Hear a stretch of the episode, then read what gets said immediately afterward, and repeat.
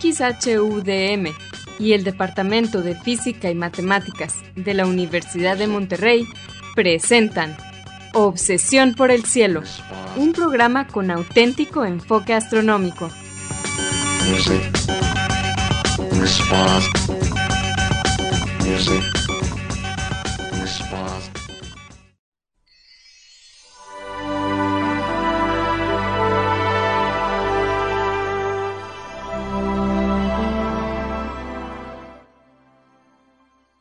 Muy buenas tardes. Sean todos bienvenidos aquí a Obsesión por el Cielo, el único programa con enfoque astronómico y de exploración espacial en la ciudad de Monterrey y en la República Mexicana. Un servidor, Pedro Valdezada, profesor adjunto de astronomía del Departamento de Física y Matemáticas en la Universidad de Monterrey, les deseo la más cordial bienvenida a este programa número 1056 de Obsesión por el Cielo con fecha del martes 27 de febrero del año 2024. En este programa se comentan y ponemos en perspectiva algunas de las noticias que se relacionan con el estudio del universo y con la exploración del espacio que se dieron a conocer en esta última semana. Y para esto quiero darle la bienvenida a mi co-anfitrión Edgar Armada. Muy buenas tardes Edgar, ¿cómo estamos? Hola Pedro, muy buenas tardes y buenas tardes a todos nuestros amigos de Obsesión por el Cielo. Gracias por acompañarnos en un programa más de Obsesión por el Cielo con temas que esperamos que sean de su interés. Y desde luego, como siempre, un afectuoso saludo a nuestros amigos allá en los controles en Radio DEM, Antonio Calderón, eh, Asgard, Banda, Vicente Magallanes y todos los demás, Azalia y Marco. Eh, gracias por estar allí siempre para nosotros. Eh, y asegurarse de que este programa se haga transmitido perfectamente y sin errores de 7 a 8 pm todos los martes eh, eh, por el 90.5 de FM, Radio UDEM en la ciudad de Monterrey y su área metropolitana. Les recordamos que se pueden comunicar con nosotros. El correo electrónico es obsesión. Obsesión por el cielo es todo con minúsculas sin espacios ni acentos. También nos pueden dejar preguntas, comentarios y sugerencias en nuestra página de Facebook, Obsesión por el Cielo, o en nuestra cuenta de Twitter, ahora o por el cielo. Si quieren escuchar programas anteriores, también lo pueden hacer, en este caso visitando la página de internet de obsesiónporelcielo.net, donde encontrarán las ligas de cada programa que se almacena en formato de podcast y que se distribuye gratuitamente a través del sitio de hospedaje que tenemos en Podbean. En obsesiónporelcielo.net también van a encontrar cuatro audios que titulamos Un paseo por el cielo. Este fue un programa auspiciado por la Unión Astronómica Internacional. Consiste de una serie de cuatro audios en español que describen las constelaciones, sus mitologías y los objetos de interés que encontramos dentro de estas constelaciones. Es uno para cada estación del año. Bien, Edgar, ¿cuáles son las noticias para esta semana? Esta semana, Pedro, vamos a hablar de la aparente confirmación de una, super, una estrella de neutrones en el interior de los restos de la supernova 1987A en las nubes magallánicas. Ahora vamos a platicar los detalles y de qué se trata esto. Y también vamos a hablar de la posibilidad, con observaciones de la misión New Horizons, que obtuvo las primeras imágenes eh, de una nave, fue la primera nave en visitar Plutón, la posibilidad, la posible confirmación de que el cinturón de Kuiper se extiende mucho más allá y es más extenso de lo que pensábamos. También va a estar interesante este tema. Muy bien, pero como siempre comenzaremos el programa con la sección de Loni Pacheco, explorando las estrellas con Loni Pacheco. En esta sección, Loni, que también es el anfitrión del canal de YouTube de Cielos Despejados, nos platica sobre los eventos astronómicos más vistosos que observaremos en el cielo en esta siguiente semana. Adelante, Loni.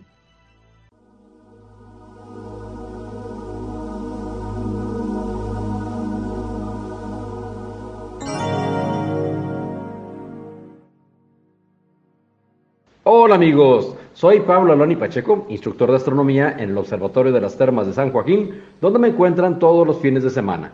También soy conductor del canal de YouTube Cielos Despejados, tu canal de ciencia y astronomía en español. Bienvenidos a este espacio dedicado a los eventos celestes venideros. Esto es, del 27 de febrero al 5 de marzo de 2024. Los horarios estarán dados en tiempo del centro, que es válido para Monterrey, Guadalajara y Ciudad de México. Resumiendo brevemente lo que hará la luna durante la semana de martes a martes.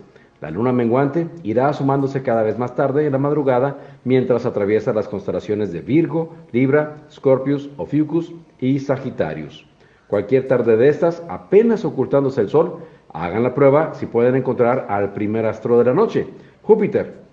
El planeta más masivo y grande del sistema solar parecerá como una estrella muy brillante, alto sobre el horizonte oeste. Aprovechen si tienen telescopio para examinar a Júpiter tan pronto lo encuentren y así podrán distinguir mejor los colores y detalles de su atmósfera. Y podemos ver más planetas pero ya en la madrugada, así que hay que programar el despertador. Venus, el lucero de la mañana, emergerá del horizonte este después de las 6 de la mañana y muy cerca de Venus, un poco más arriba, veremos a Marte. La diosa de la belleza y el dios guerrero se cruzaron la semana pasada, formando una bella pareja, que ya merecían verse entre sí. Según los grecorromanos, los dioses Marte y Venus vivieron un tórrido romance. Venus reluciente como un diamante y Marte más tímido lo veremos de color canela clara.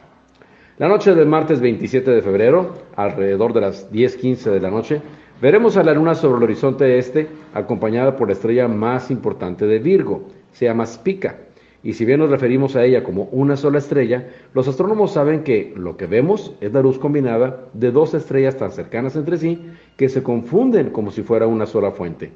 A medida que nos internemos en la madrugada del miércoles 28 de febrero, veremos que la distancia entre la Luna y la estrella parecerá ir disminuyendo.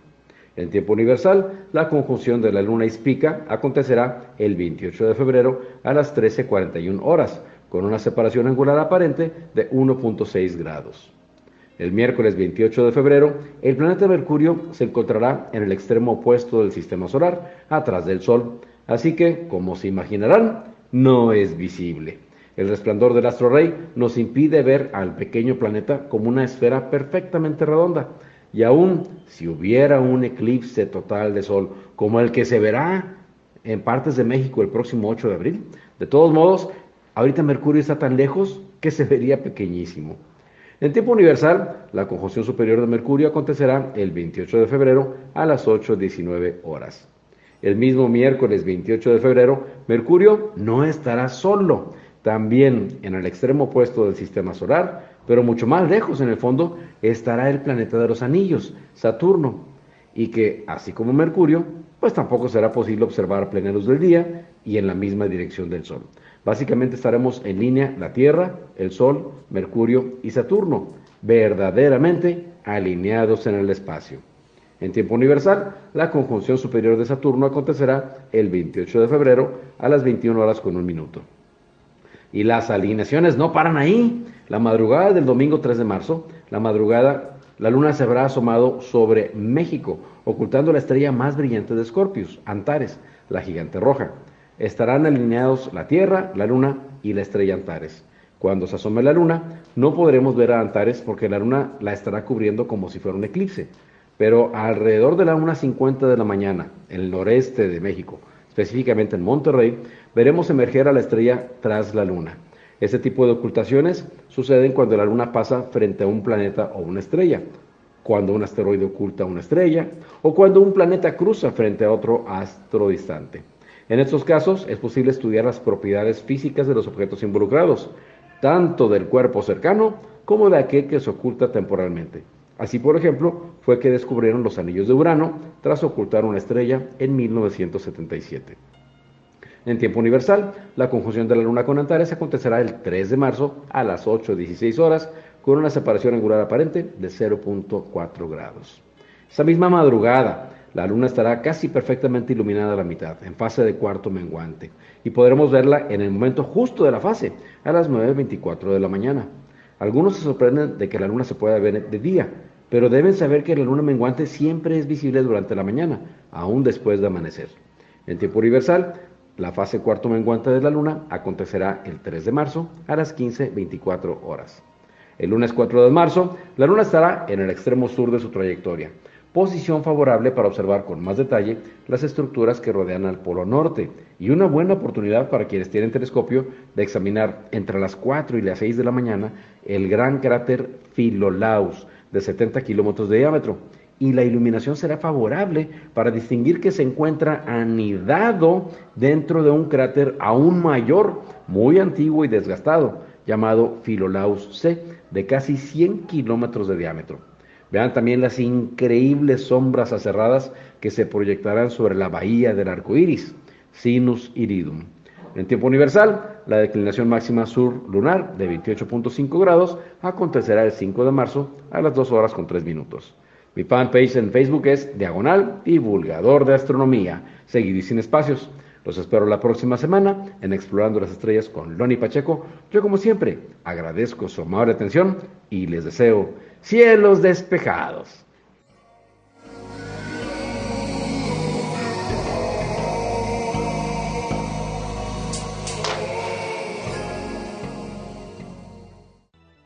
Muchas gracias, Loni, por tus efemérides astronómicas de esta semana. Pues bien, comenzamos el programa siempre con una mini noticia, generalmente alguna imagen astronómica bonita.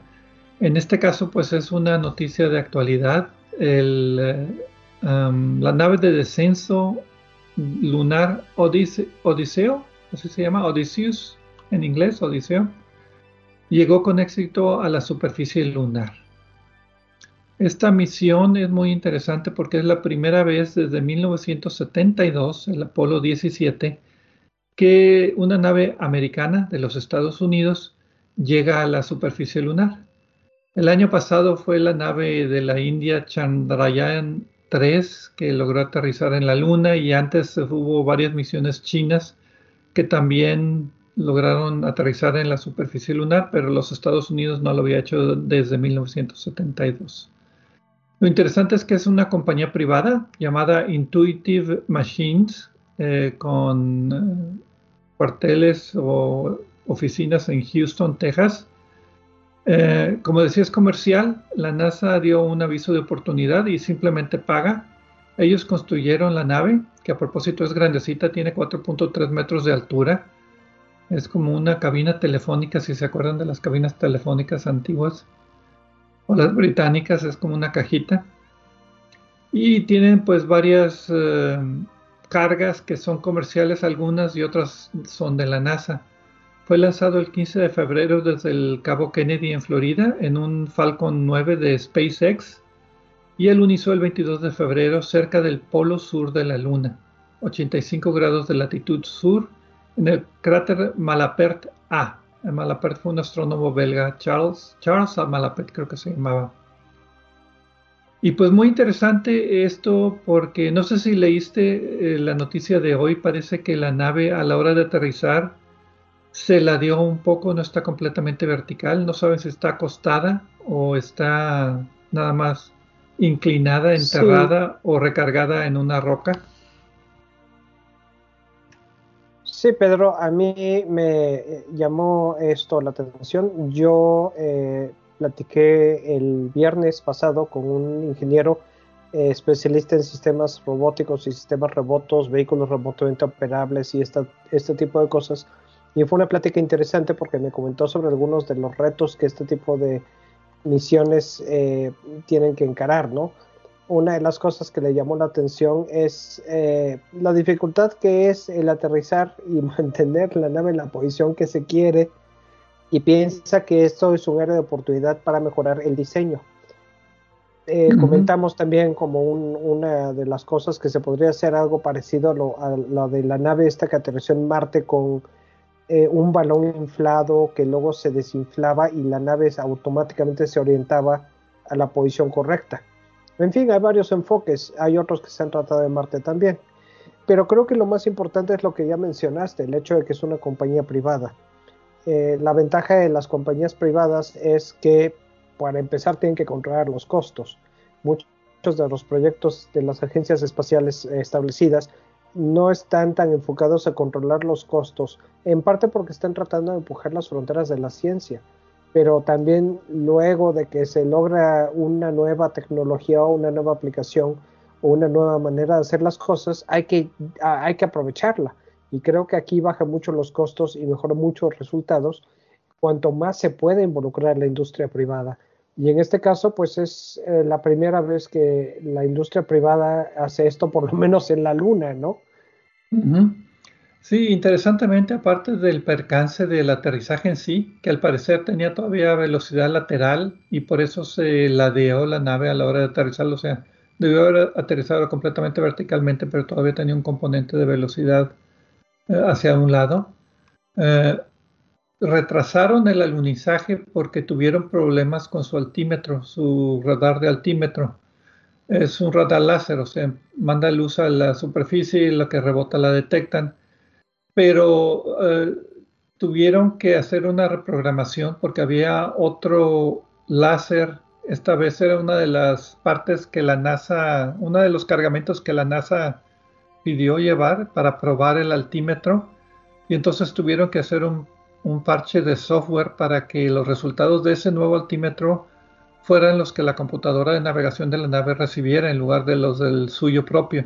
Entonces tuvieron que cambiar el software pero eso funcionó. Retrasó creo que una vuelta o dos a la órbita lunar, pero también tuvo otras circunstancias, como no pudieron hacer el parche de software, revisarlo muy bien. A la hora de aterrizar, supuestamente iba a arrojar una camarita que iba a tomar video o fotografías del alunizaje. Bueno, pues a la hora de resetear todo, también resetearon eso y la camarita pues no, no saltó pero pues parece que cayó en una inclinación adecuada para que suelten en un próximo la cámara y pueda tomar imágenes. Hasta ahorita no han tomado imágenes de la superficie. Y pues tienen algo de prisa porque nada más va a durar entre 9 y 10 días más activa, porque cerca del Polo Sur ya va a ser ahorita pues parte oscura y literalmente se va a congelar la nave y no creen que puedan recuperar comunicación una vez que se congele entonces nada más van a tener unos cuantos días para tratar de completar la misión, pero todos los demás instrumentos parece que están funcionando bien. Sí, y esta característica de que se va a congelar no es algo inesperado. La misión estaba programada para ser así, con esa limitante originalmente, ¿no? Entonces, pues aquí eh, esperamos que haya más cosas, más misiones y más noticias de este, de este tipo si sale algún dato interesante o alguna publicación, pues seguramente aquí lo mencionaremos también respecto a la luna y pues arriba las arriba la industria privada en estas cosas, cuanto más mejor.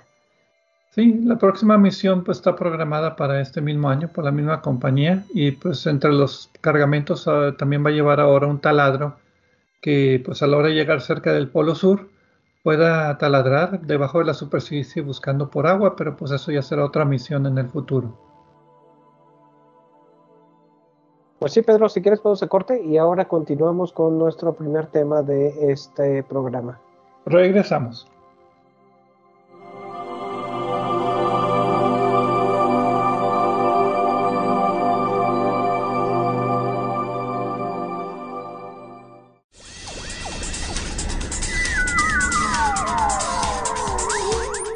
Sigue explorando el cielo con nosotros. En un momento continuamos.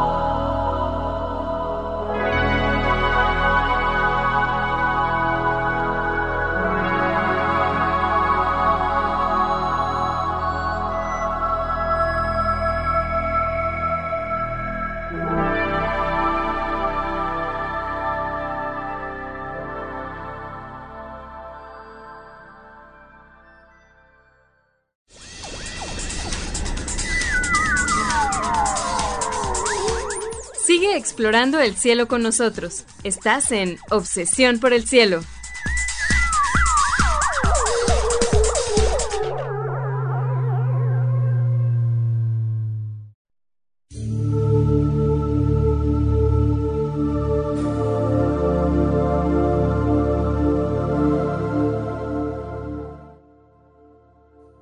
Regresamos aquí a Obsesión por el Cielo con las noticias astronómicas de esta semana.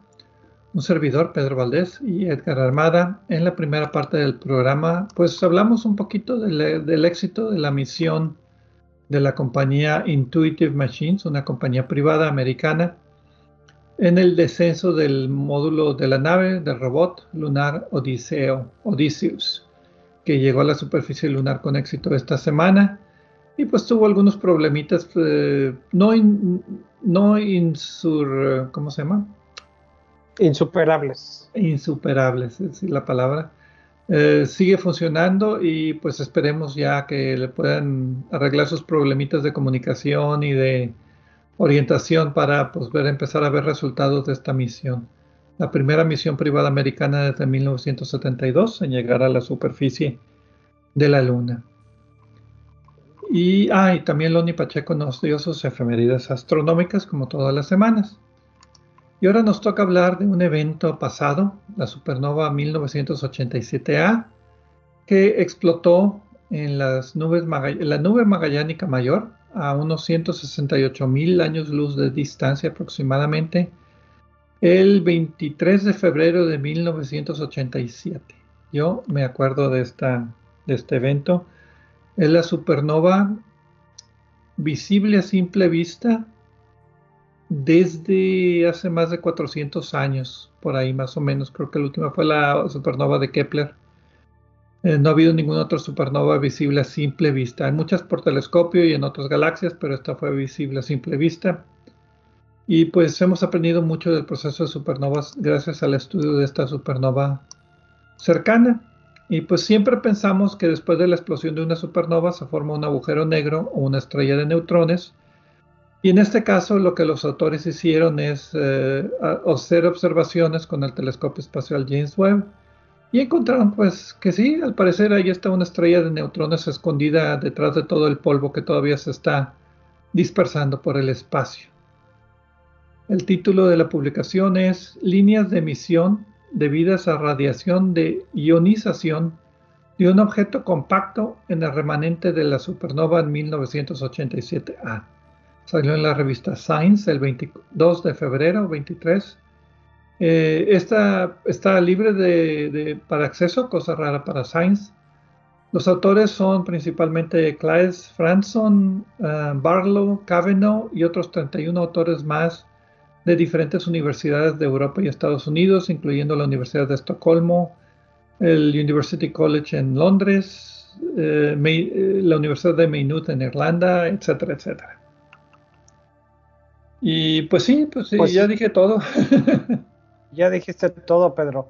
Eh, Excepto el detalle de cómo. sí, el cómo, y ahí es donde está interesante también pero por lo pronto, en cuanto al que, eh, ya se sospechaba que el resultado de esta supernova, bueno, como tú dijiste, este tipo de supernovas típicamente resultan, dependiendo de la masa que tenga y la masa que quede, o en, una, en un agujero negro o en una estrella de neutrones. En este caso eh, se esperaba una estrella de neutrones, particularmente eh, se detectó en toda la Tierra un flujo extraordinariamente alto de neutrinos eh, que coincidieron con la supernova y por lo pronto, por, lo tanto, se pensaba efectivamente que es la primera supernova en la que se han observado neutrinos provenientes de la supernova y además que el resultado había sido una estrella de neutrones. El problema era que nadie había visto la estrella de neutrones. Y la explicación que se tenía para esto es que estaba ahí adentro de todo el polvo que quedaba. Todo, todo, lo, lo, que emitió la estrella antes de explotar y, la, y además la interacción del, de la onda de choque de la explosión y del material despedido por la explosión con el material que ya estaba alejándose del, del centro, alejándose de la estrella. Eh, y ahora, pues eh, la idea que se tiene es que con el tiempo esto va a evolucionar y vamos a ver más detalles. Pero yo intuyo, Pedro, que tú quieras decirnos algo. Sí, un poquito más de fondo. En este caso, la supernova fue observada mm, en imágenes eh, previas a la explosión, o sea, las imágenes previas a la explosión ya habían, ya se pudo identificar la estrella, o sea, se pudo saber cuál fue la estrella progenitora y aunque hay un poquito de datos de fotometría, pues había algo.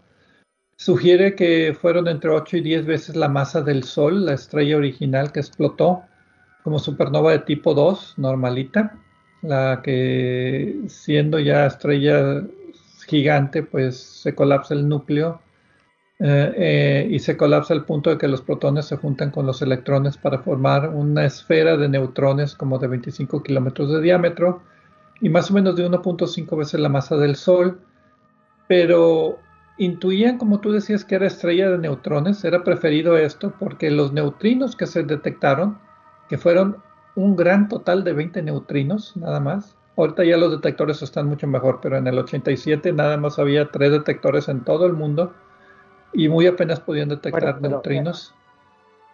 Pero qué hay que decir, 20 son muchos en este contexto. Ahorita pues serían pocos, pero en esa época sí eran muchos. Sí, el, cuando explota una de estas supernovas, el 99.9% de la energía de la explosión se libera en una lluvia de neutrinos, una cantidad inimaginable de neutrinos. Pero estas partículas casi nunca interaccionan con la materia. Tiene que ser un choque muy directo con alguna partícula subatómica, algún núcleo atómico, para poder interactuar y, que se decaiga esta energía en algunos otros procesos que podamos ver como luz visible, por ejemplo. Eh, pero en este momento hay muchos, hay muchos neutrinos que nos están llegando del Sol y casi todos atraviesan la Tierra, nos atraviesan a nosotros y ni nos damos cuenta, ni los neutrinos tampoco, ¿no? En, este caso sospechaban que fue una estrella de neutrones porque el destello de neutrinos, si se puede llamar así, duró 10 segundos, que es relativamente largo. Entonces por eso piensan que fue una estrella de neutrones. Si hubiera sido un hoyo negro, hubiera sido un destello mucho más corto porque el proceso es más violento, más rápido. Eh, entonces por eso pensaban que era una estrella de neutrones, pero no se había observado.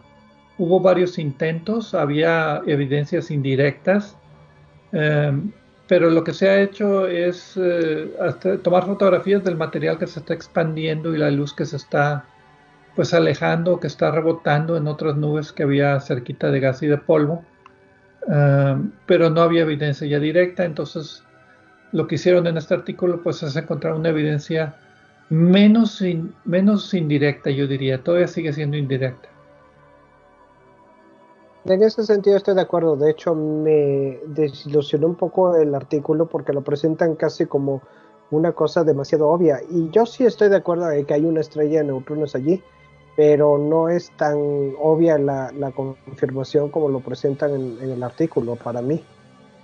Sí, los autores utilizaron el telescopio espacial James Webb los detectores infrarrojos, los espectrómetros eh, infrarrojos, ahí tiene dos, uno del infrarrojo cercano y otro del infrarrojo medio, y detectaron líneas ionizadas del gas argón y de azufre, en particular tres líneas de argón, dos de azufre, que cuando se dice que están ionizados es que son átomos que perdieron sus electrones entonces estos átomos de argón y de azufre ya habían perdido algunos electrones y, a la hora de liberar el electrón o de caer los electrones de una órbita a otra, pues se puede ver las líneas de emisión.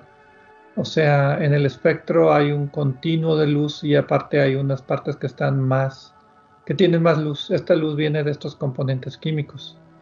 Entonces, eh, lo que ellos hicieron es hacer unos modelos de computadora para decir, bueno, si vemos estas líneas de emisión, ¿qué tan energética debe ser la energía que está en el interior que calienta el gas hasta estas temperaturas? Y pues sus modelos indican que solamente una fuente compacta central puede emitir esta radiación ionizante. Y esta radiación ionizante son rayos ultravioleta y rayos X, que chocan con el medio que está expandiéndose a su alrededor, lo calientan y esto es lo que causa la emisión, pero nada más se veía en el centro. Sí, y esto de que nada más se ve en el centro también es una pista importante porque es justamente donde se deben de encontrar, eh, donde se deben de encontrar y confirmando que sí corresponde la señal al, sí tiene el origen en la supernova Ahora, una cosa interesante que se observó en estas líneas de emisión de nitrógeno, perdón, de este azufre y si era nitrógeno, no era argón, argón, argón, y nitrógeno, perdón, estoy necio con el nitrógeno, argón y azufre. Una de las cosas interesantes es que estaban fuera de lugar. Al decir fuera de lugar me refiero a que están eh, desplazadas hacia el azul. O sea, no, no que recibieron eh, la pelota cuando estaban con el portero enfrente. sí, suena término de fútbol. En el, en el espectro, cuando tenemos los colores de, la luz, los ponemos típicamente en el orden de menor a mayor energía. Y en este caso, las líneas que corresponden con el argón, ahora si lo dije bien, y el azufre, están más cerca eh, de la energía, de una energía más alta. Y esto corresponde a que en la fuente se está moviendo. Es parecido al desplazamiento al rojo de las, de las galaxias que se están alejando de nosotros, pero en este caso es desplazamiento hacia el azul, lo que significa que la fuente se está acercando hacia nosotros. Y esto también es una, una pista importante porque nos dice, bueno, las supernovas típicamente no estallan con una simetría perfecta, y estas asimetrías suelen imprimirles una velocidad, un empujón que las, las empieza, que hace que se empiecen a desplazar con una velocidad mm, razonablemente alta en alguna dirección. Es un fenómeno bastante conocido también en estrellas de, neutrones. Entonces aquí hay eh, otra vez confirmación de que las emisiones sí corresponden a la supernova eh, y sí son congruentes con la estrella de neutrones. Pero a mí me cabe la duda si esto es que la supernova o el remanente de la estrella de neutrones se estaba aproximando a nosotros o la nube de gas que está entre la supernova y nosotros es la que se está acercando a nosotros, porque estas líneas de emisión provienen de la nube de gas. Y hay que recordar que la nube de gas explotó, el material explotó y está saliendo a una velocidad como de 10.000 kilómetros por segundo hacia nosotros. Entonces, ese desplazamiento es de la estrella central o de la nube que se está expandiendo. No me quedó claro del artículo. ¿Tú, tú lograste ver algo de eso? Bueno, sí, eh, porque los autores mencionan que otra de las pistas es que estas emisiones de argón, otra vez lo volví a decir bien, qué bueno, qué bueno. Premio para mí. Estas emisiones de argón y azufre eh, están concentradas en el centro del objeto observado porque el objeto observado, combinando las imágenes eh, del eh, telescopio web y de otros instrumentos, eh, se ve como un anillo. Y el anillo este es el resultado del brillo producido cuando el material que la estrella había despedido al espacio antes de explotar fue alcanzado por la onda de la explosión. Pero las emisiones se concentran en el centro y así es como, se atribuyen precisamente a el lugar donde debería de estar la estrella de neutrones. Ahora, la radiación, lo que está pasando es que la estrella de neutrones está emitiendo esta, una radiación ultravioleta y de rayos X, por eso el título es radiación de emisión de, a, ¿cómo se llama?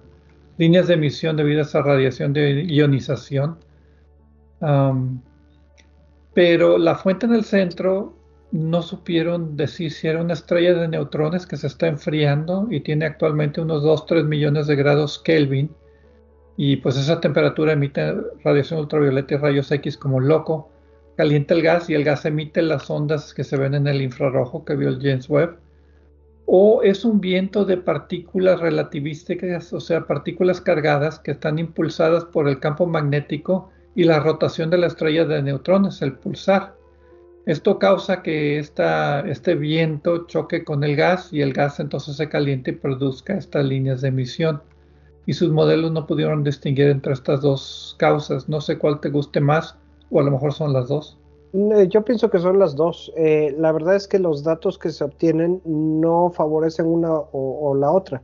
Las observaciones se pueden explicar de las dos formas. Eh, y el hecho de que los autores no hayan podido decir que es una u otra, me parece que nos indica que son las dos, porque realmente las dos producen esto y es lógico que, que como no se excluyen mutuamente, no, no hay razón para pensar que no son las dos.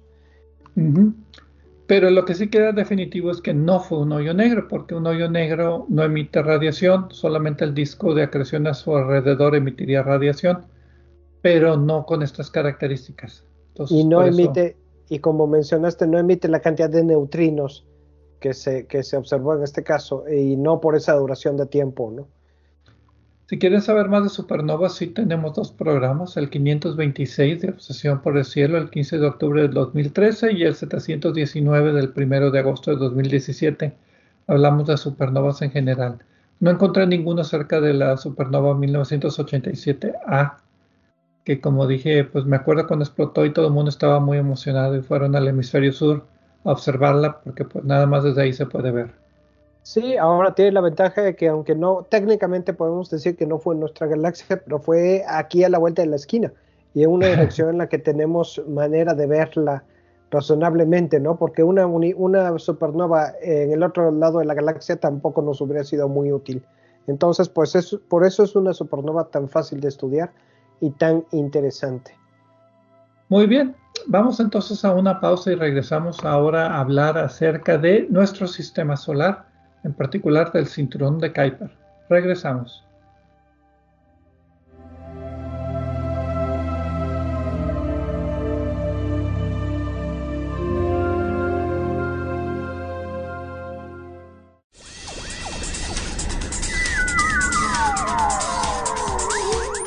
Sigue explorando el cielo con nosotros. En un momento continuamos.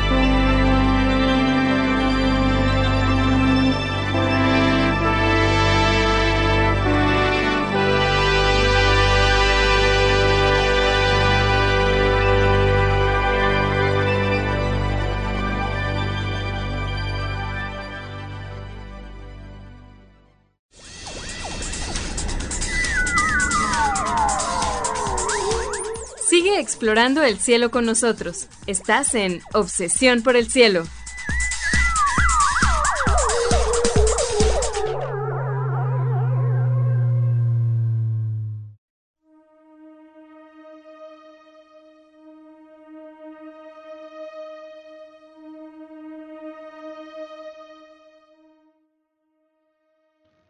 Regresamos a Obsesión por el Cielo con las noticias astronómicas de esta semana. Edgar Armada y un servidor Pedro Valdés. En la segunda parte del programa hablamos acerca de la supernova 1987A y la observación que se hizo con el telescopio espacial James Webb.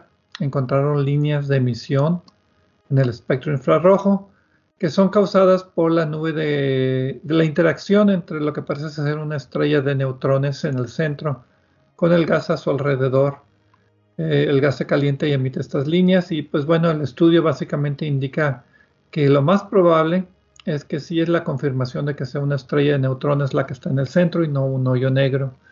Aunque habrá que esperar hasta que se diluya el gas, o sea, que se siga expandiendo y se haga más transparente para ya en sí poderlo ver, porque hasta la fecha no se ha detectado nada en el centro excepto el gas.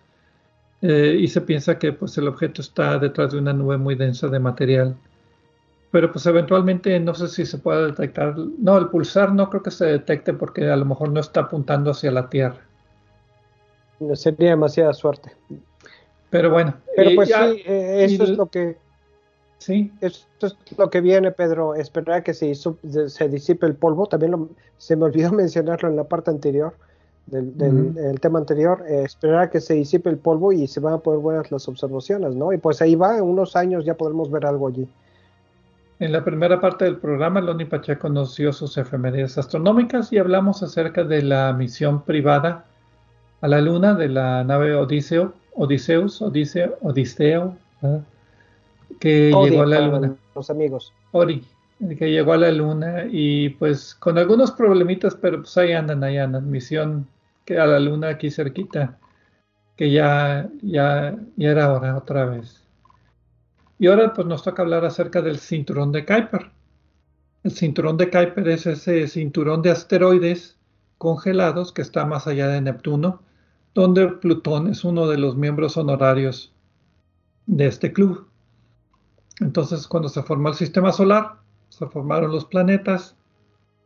Después, entre Marte y Júpiter, se quería formar un planeta que nunca se logró formar. Y ahí quedó los detritos que ahora forman el cinturón de asteroides. Bueno, más allá de Neptuno también hay detritos de la formación del sistema solar, pero congelados, porque están muy lejos, más de 40, más de 30 unidades astronómicas, siendo la unidad astronómica la distancia promedio entre el Sol y la Tierra, 150 millones de kilómetros aproximadamente.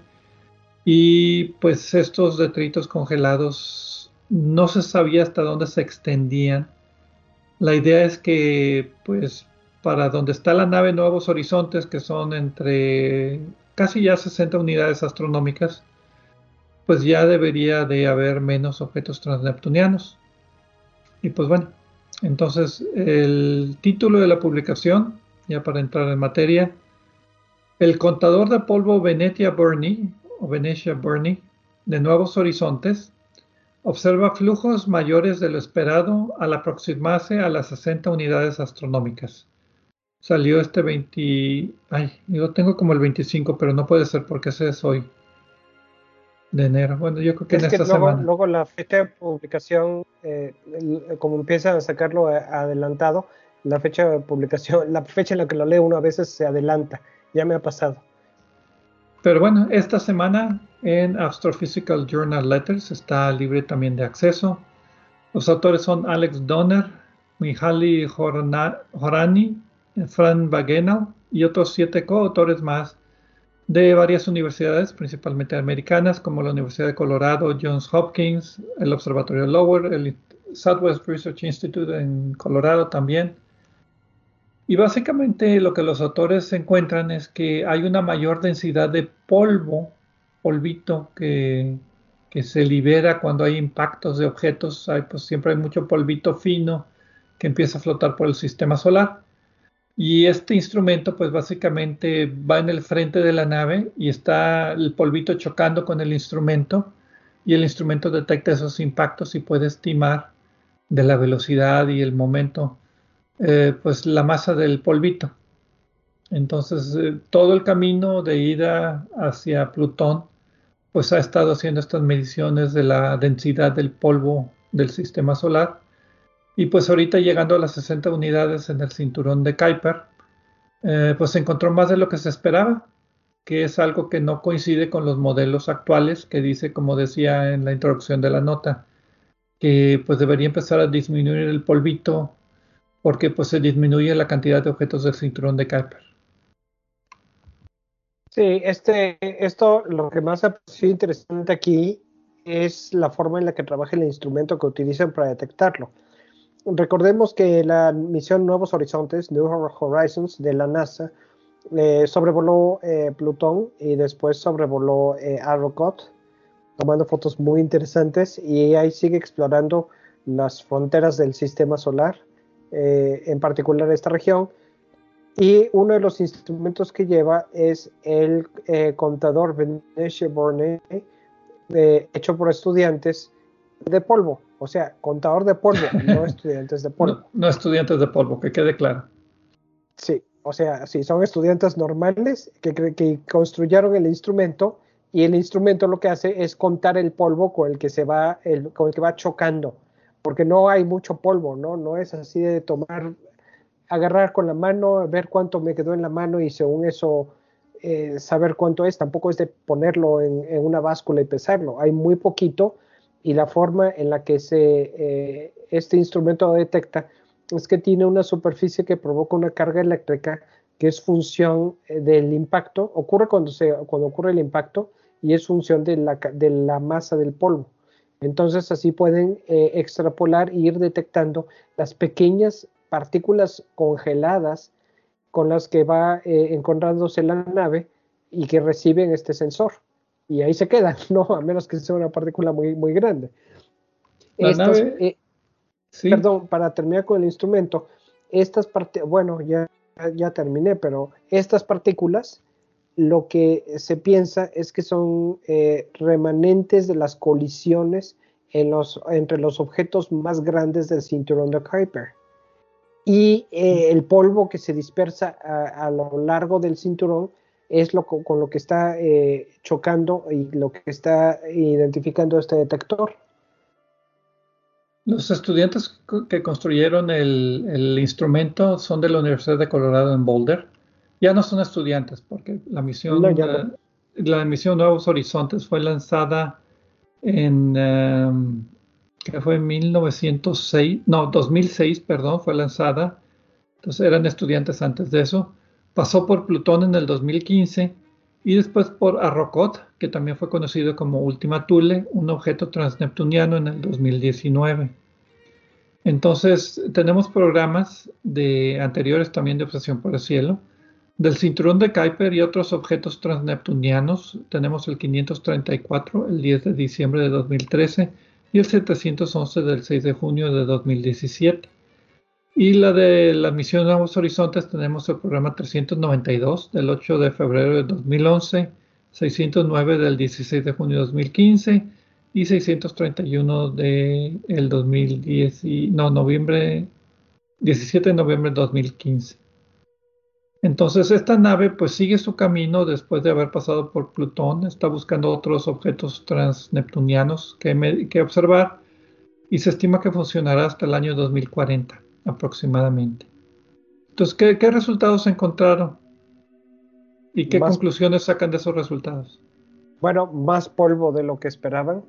Ese es el resultado principal. Ese es el resultado principal. Que no disminuye el polvo, sino que sigue aumentando. Y la, y la eh, extrapolación que se hace de este resultado es que como el polvo se cree proviene de las colisiones entre los objetos, que hay en el cinturón, entonces eh, eh, primero el cinturón debe estar más extendido y segundo debe haber más objetos. La frecuencia de las colisiones, lo que está produciendo el polvo, debe estar sucediendo mm, por más distancia. Y de allí se concluye la conclusión del artículo, es efectivamente que el cinturón es más ancho de lo que se creía. Ahora, hay otras dos explicaciones que ellos pueden decir que no las... Eh, la explicación más sencilla es la que diste. El cinturón de Kuiper es más grande de lo que pensábamos y pues lo estamos observando. Y es la conclusión del artículo. Pero, continúa Pedro. También puede ser que la presión de radiación del Sol esté empujando y amontonando el polvo más lejos. O sea que la presión de radiación del Sol tenga que ser más eficiente y se amontona el polo más alejado del Sol, en el cinturón de Kuiper, entonces por eso sigue aumentando la densidad. O que a lo mejor puede existir polvito de hielo que no existe cerca del sistema solar porque pues el hielo se calienta y se evapora, pero si tienes polvito de hielo, eh, pues ese no lo medirías en el interior y tus mediciones, tus modelos estarían mal en ese sentido. ¿Sí me explico? O sea, que hay otra fuente de polvo que no nada más es polvo de material sólido chiquito, sino que puede ser eh, polvito de hielo muy, muy frágil a la radiación solar, que nada más puede existir lejos del Sol. Pero en ese caso eh, también es un descubrimiento importante, porque primero estás caracterizando que hay dos tipos de polvo y después también estás eh, concluyendo que esto no estaba en el modelo original y pues hay que incorporarlo, ¿no? O sea, es un descubrimiento importante también, aunque esa sea la explicación. Eh, pues sí, pero ¿cuál tomas? O sea, ¿cambias el modelo o quieres el mismo modelo y ese es el, cinturón más grande? Hmm, ¿Por dónde cambias el modelo? Yo como sé tengo dos objeciones a este estudio. Qué bueno que no lo revisaste tú, Pedro. No, qué bueno que no lo revisé. Porque una es, si no sé si notaste las gráficas con las mediciones del polvito, tenían varias gráficas con polvito de diferentes masas.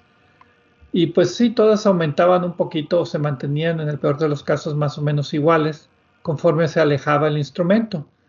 Entonces, eh, pues eso sí, ok, está subiendo el polvito, pero si te fijas en las incertidumbres, las barras de error son muy altas. siempre son las barras de error las que nos atrapan. Bueno, no las barras, la incertidumbre, ¿no? La incertidumbre de las mediciones pues son altas porque pues este no es una forma sencilla de, de hacer la medición. Y la otra es que solamente están midiendo en una dirección, que fue la dirección en que voló la nave espacial Nuevos Horizontes. No sabemos si eso pasa en todas direcciones del sistema solar. No, pero eh, estoy de acuerdo contigo, yo también pensé en esa última. Es una objeción obvia hasta cierto punto, pero tampoco es para no publicar porque no hay una manera de falsificarlo, sino a menos que se lance otra nave en otra dirección. Pero efectivamente existe la posibilidad de que esta sea una anomalía local. Pero si que lo mencionen o si lo mencionaron fue muy sutilmente como diciendo, en la dirección que viaja la nave espacial, bla, bla, bla. Bueno, ok, ya dijiste que nada más en esa dirección, pero no generalizaste que sea simétrica en todas direcciones conforme te estás alejando del sistema solar. O que puede ser, o sea, ¿cómo cambiaría dependiendo de la inclinación porque si te acuerdas, Plutón está muy inclinado, entonces la órbita está muy inclinada, entonces la densidad también disminuye con la altura sobre la eclíptica. Sí, porque exacto, da la casualidad de que el, el, espacio es eh, tridimensional, ¿no? Eh, yo no, yo no recuerdo que haya mencionado eso explícitamente, pero también es algo que se me hace tan obvio que sería un poco redundante mencionarlo para, la audiencia para la que está escrito el, artículo. En el caso de nuestra audiencia, nuestro público, pues obviamente eh, no son, eh, no tienen doctorados en astronomía, la mayoría, entonces pues sí hay que, hay que explicar eso. Y está, está bien que estés pensando de esa manera y que te haya llamado la atención eso, porque pues nuestro deber es decirlo para nuestro público, ¿no? Aunque los autores no necesariamente tengan la necesidad de hacerlo en su artículo, ¿no? Pues si lo dijeron fue muy sutil y yo creo que lo debieron haber discutido aún en el artículo para que los astrónomos profesionales digan, ok, bueno, pues de perdido lo pusieron al frente y, dijeron que era limitación del, del, artículo, pero bueno. Yo siempre pongo las limitaciones que se me ocurren. Eh, yo también trato de hacer eso porque no todos lo van a leer lo que escribimos son astrónomos profesionales. Hay mucha gente, por ejemplo, interesada en ciencia, que eh, biólogos, por ejemplo, que leen artículos de astronomía porque es relevante para algo que están haciendo, por ejemplo, en astrobiología, geólogos que están tratando de sacar ideas para estudios aquí en la Tierra, pero que se basan, por ejemplo, en estudios en Marte. Eh, matemáticos que tratan de, crear nuevas técnicas y utilizan casos de, de muestreo de partículas planetarias, eh, en fin, hay muchos, muchos científicos que no son astrónomos y que también leen estos artículos, ¿no? Pero bueno, sea cual sea el caso, la nave va a seguir funcionando hasta el 2040 o más. Se estima que se pueden hacer mediciones hasta 100 unidades astronómicas, o sea, se sigue alejando. Y pues ya sabremos, de perdido podemos hacer esas mediciones a mayores distancias ya con el mismo instrumento para pues ver si esto empieza a decrecer en algún punto o no. ¿Algún otro comentario? Pues sí, Pedro. No, creo que no. Me gustó este artículo. También me gustó el otro, hay que decirlo. si no nos hubiera gustado, no los hubiéramos elegido. no, pero a veces, a veces son artículos importantes, aunque no nos gusten, ¿no? Pues sí. Bueno, pues muchas gracias a todos por escucharnos aquí en Obsesión por el Cielo esta semana y pues con mucho gusto nos vemos la próxima semana en otro capítulo más de Obsesión por el Cielo.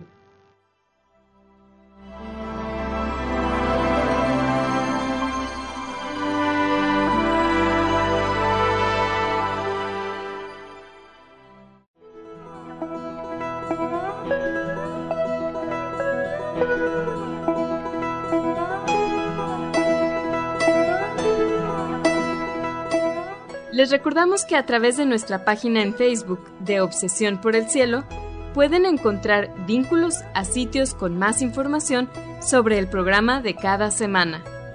También pueden sugerir temas, hacernos preguntas de astronomía y encontrar los podcasts de cada programa. Gracias por acompañarnos en una edición más de Obsesión por el Cielo.